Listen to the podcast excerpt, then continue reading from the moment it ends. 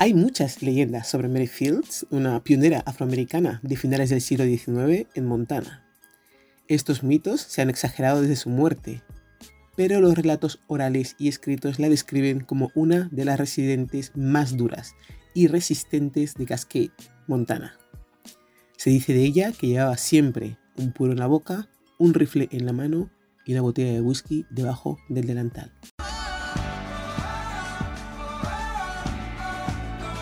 Mary Fields, también conocida como la Diligencia Mary, nació en el año 1832 en el condado de Hickman, Tennessee. Pionera porque fue la primera mujer afroamericana en convertirse en una estrella del servicio postal de Estados Unidos, pero la segunda en trabajar para el servicio postal. Reconocida por no perder un solo día de trabajo y se decía que podía enganchar seis caballos en menos de cinco minutos. Antes de ahondar en esta faceta de su vida, vamos a saber un poco más sobre quién fue ella. Fields nació como esclava, creció huérfana, no tuvo educación, nunca se casó ni tuvo hijos. Poco se sabe de su vida desde que nació, pero sí que he conseguido averiguar algo de información de lo que hizo en los años inmediatamente posteriores al final de la Guerra Civil. Cuando obtuvo su libertad, después de la Guerra Civil, Mary viajó por el sur de Estados Unidos, se mudó a Mississippi y encontró trabajo en el barco de vapor Robert E. Lee como camarera. Y estaba a bordo durante la regata de ese barco contra el Natchez de Steamboat, eh, Steamboatville perdón, en 1870. Y le gustaba relatar su experiencia durante esa regata, eh, cuando los tripulantes arrojaban todo lo que tenían eh, en sus manos, incluso barriles de resina y dados de jamón y tocino en la caldera, mientras los hombres se sentaban en las válvulas de alivio eh, para aumentar la presión del vapor. Hacía tanto calor en las cabinas, decía Merrifield, que los pasajeros se vieron obligados a subir a las cubiertas. Según el artículo del Cascade Courier local en 1914, se esperaba que las calderas explotaran. Se sabe que Phil medía alrededor de 1,80 y pesaba 91 kilos. En todas las páginas que he leído hacen una mención a su altura y su peso. Quizás sea porque era bastante más alta que la media de las mujeres de la época. Decían de ella que era capaz de hacer lo que entonces se consideraba trabajo de hombres, así como tareas domésticas más estándar.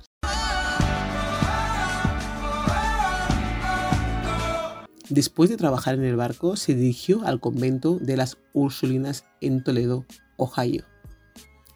A finales de la década de 1870, se convirtió en ama de llaves en el convento, donde tuvo una relación cercana con Madre Amadeus, ya que las dos mujeres se conocían de antes de su tiempo en el convento. De hecho, la madre María Amadeus estaba relacionada por matrimonio con la familia que tuvo a Mary como esclava.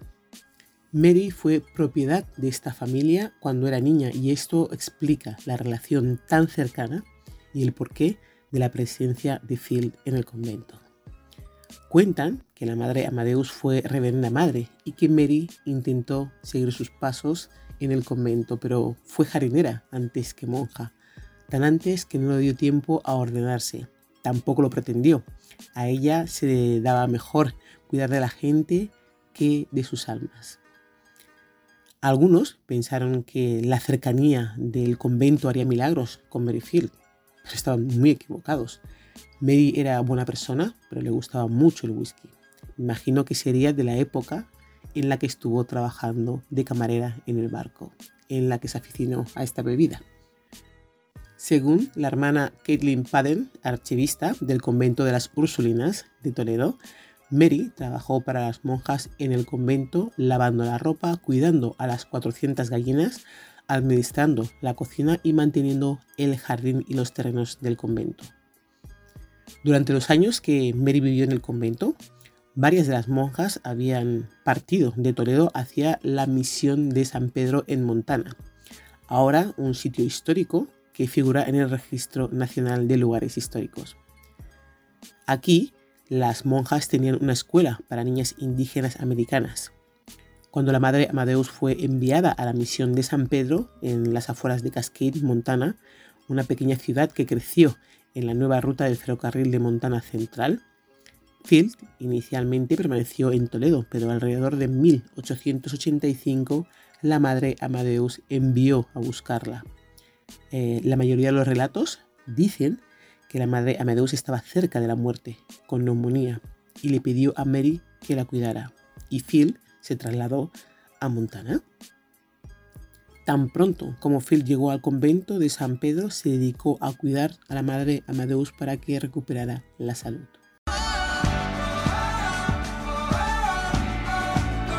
Y cuando ésta se recuperó, Phil se quedó a trabajar en el convento, conducía el carruaje que traía visitantes desde la estación del tren, donde a menudo pasaba la noche esperando a sus pasajeros. También era responsable del transporte de suministros de vital importancia para el convento y de las ciudades cercanas, porque las monjas necesitaban apoyo para administrar la escuela y los terrenos. Y fue una figura importante en la gestión de las operaciones diarias de la misión. Hacía trabajos de mantenimiento y reparación, así como de jardinería y lavandería.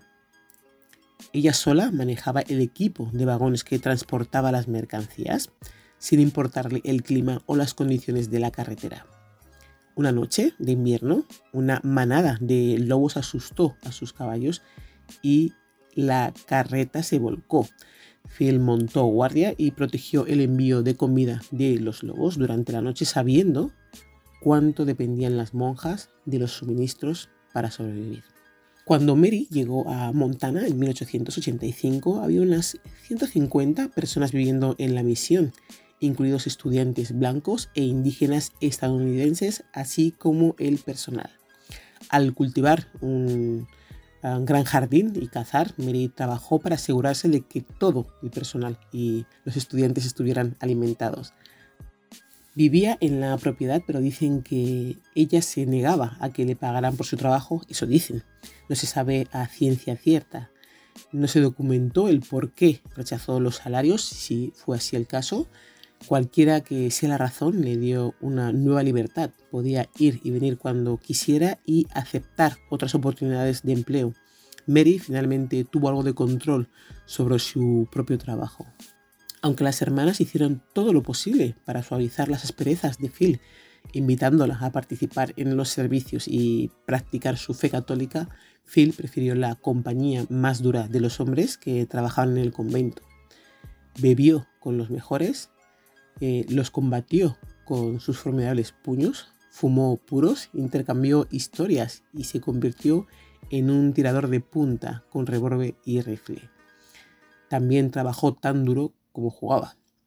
Mary tenía una relación complicada con el liderazgo de la misión. Ella no se adhirió a las normas de género de la época, se vistió con ropa masculina y realizaba trabajos físicamente eh, duros y habitualmente realizado por hombres.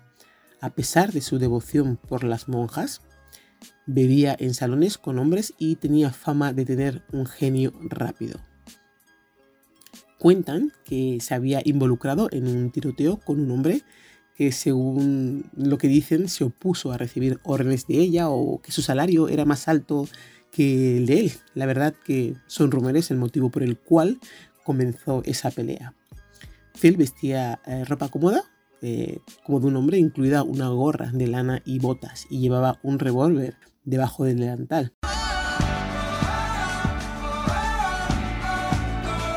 Mary tenía un arraigado concepto democrático en las peleas, nunca distinguió entre ricos y pobres, blancos y negros o mujeres y hombres. Ella pegaba primero con todas sus fuerzas, que quien da primero da dos veces, eso dicen que decía ella. Con sus 91 kilogramos de peso se decía que era compatible con dos hombres que viviesen en el territorio de Montana tenía una apuesta permanente de que podría noquear a un hombre de un solo puñetazo y nunca perdió un centavo ante nadie lo suficientemente tonto como para aceptar esa apuesta. Por orden del alcalde, ella era la única mujer de Cascade respetable eh, a la que se le permitía beber en un bar local. Y aunque disfrutaba del privilegio, nunca bebía en exceso. Le gustaba discutir, dicen, dicen, ¿eh? que de política con cualquiera. Casi ocurrió un desastre cuando las monjas decidieron devolver los favores a Field y hacer sus quehaceres mientras ella no estaba. Ellos mismos lavaron la ropa sin problema, pero luego decidieron quemar una pequeña pila de basura de Field. El fuego encendió algunos cartuchos sueltos y una monja, la hermana Gertrude, resultó herida en la parte posterior de su ojo. Estaban felices cuando Phil regresó eh, a Montana. Cuando las hermanas se mudaron de sus cabañas de troncos a un nuevo edificio de piedra, Phil trasladó personalmente las posesiones de la Madre Superiora Amadeus. Phil continuó haciendo sus quehaceres en el convento durante 10 años y probablemente se habría quedado allí por el resto de su vida si se lo hubiese permitido. Sus formas eh, y la fama fuera del convento finalmente la alcanzaron por estos rumores que circulaban por la misión eh, en el ánimo del obispo pesaron más sus eh, censurables modales que la grandeza de su corazón, la bondad de sus acciones y los años de trabajo abnegados. Después de que el obispo Brondel, el primer obispo católico en Montana, recibió quejas sobre ella, le dijo al convento que Merrifield eh, debía irse ordenó al convento que destituyera a Phil, le prohibió la entrada a San Pedro. Tanto Mary como las monjas se sintieron totalmente eh, molestas por la noticia. Los registros indican que si bien las monjas y Mary no siempre estuvieron de acuerdo, habían llegado a depender el uno del otro. Phil viajó a la capital del estado, Helena, para defender su caso ella exigió que se le permitiera confrontar a sus acusadores, pero el obispo Broadley dijo que em, nada le haría cambiar de opinión. Tendría que dejar St. Peters.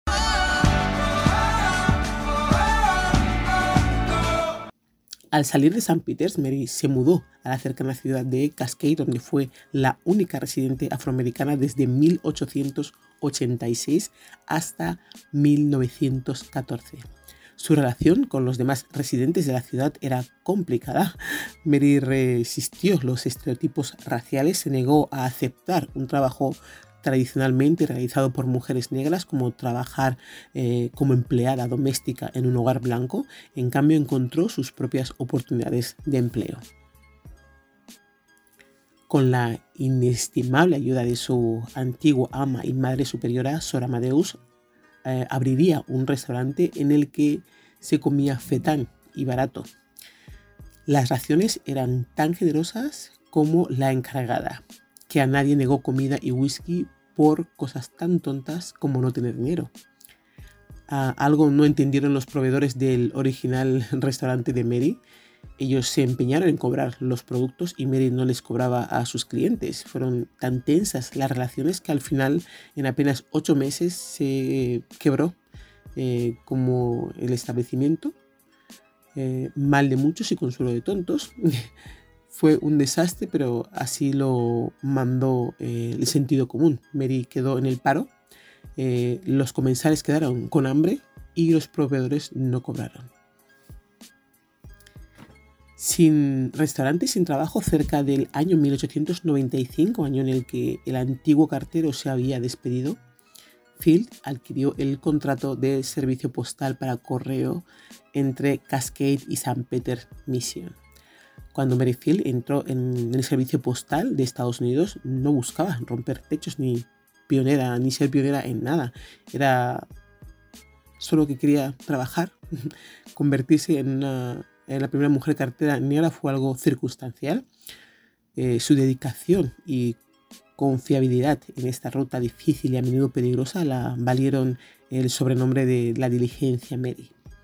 Era un trabajo duro y peligroso y ni siquiera estaba bien pagado.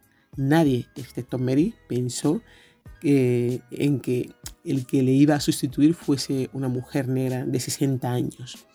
Nadie esperaba buenos modales de un cartero del oeste, sino que estuviera ah, dispuesto a defender su correspondencia Mary se reinventó eh, en la diligencia Mary. Parece mucho, pero No crean que tampoco el cambio fue notable. Iba al frente de un equipo de seis caballos y, una mula Moses. Con un rifle en la mano repartió el correo durante ocho años. Nunca faltó ni un día al trabajo y nunca faltó una carta en Cascade, tampoco un paquete. Y eso que los elementos eh, tenían tendencia a conjurarse en temporales. Al atravesar el viaje de ida y vuelta de 34 millas, Mary soportó el clima severo, los bandidos y los lobos del norte de Montana. Cuando la nieve era demasiado profunda para conducir la diligencia, Mary recorrió la ruta con raquetas de nieve y entregó el correo a pie. A pesar de que tenía más de 60 años, Mary nunca dejó que las dificultades del trabajo le impidieran completar su ruta. Fue la primera mujer afroamericana y la segunda mujer en recibir el contrato de Star Road del Departamento de Correos de los Estados Unidos y se jubiló a principios del siglo XX.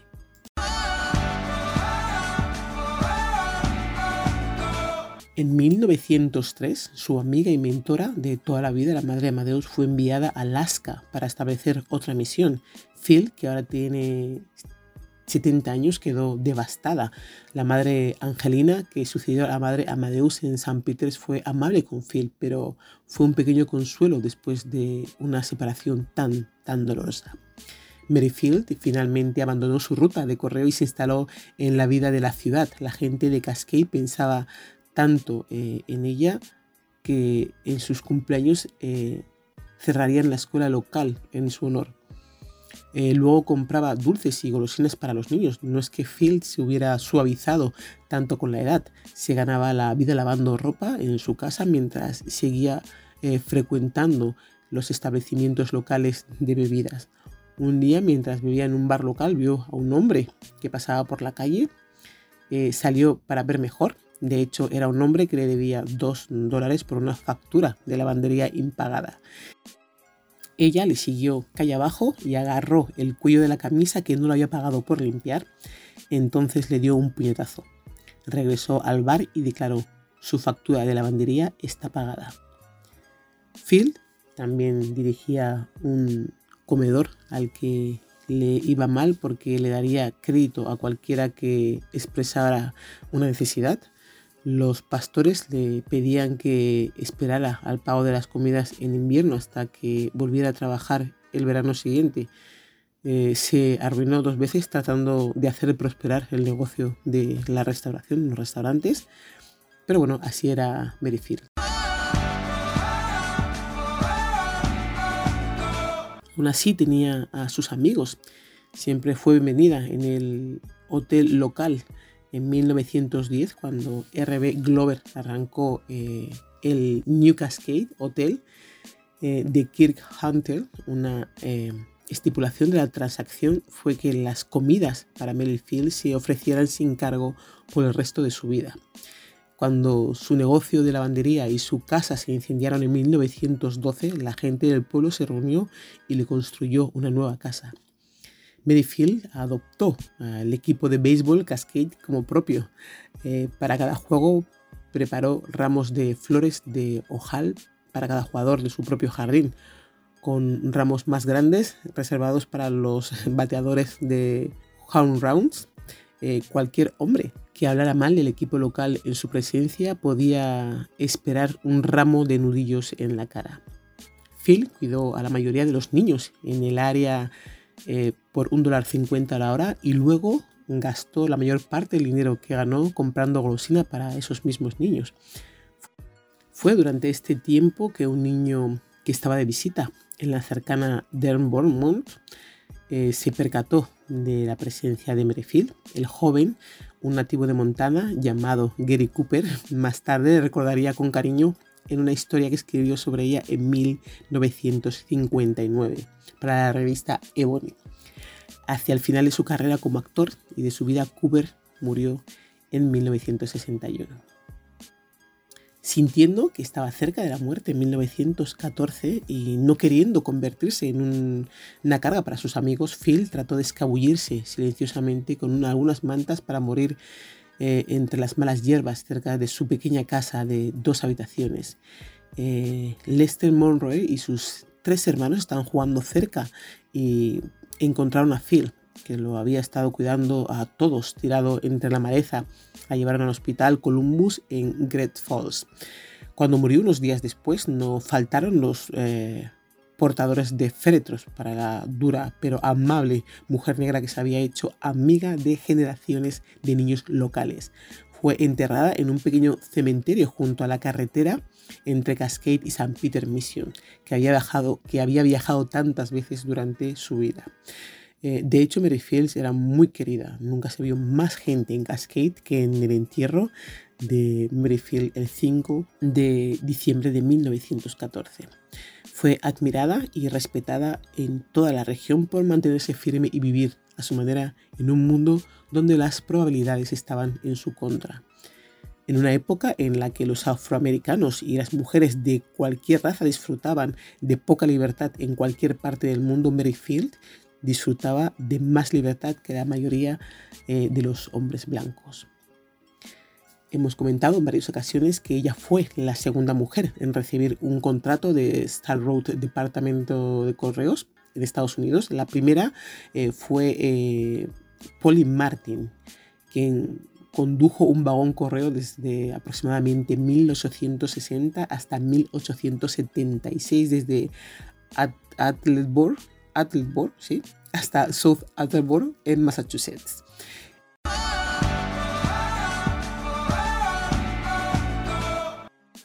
Y esto ha sido todo.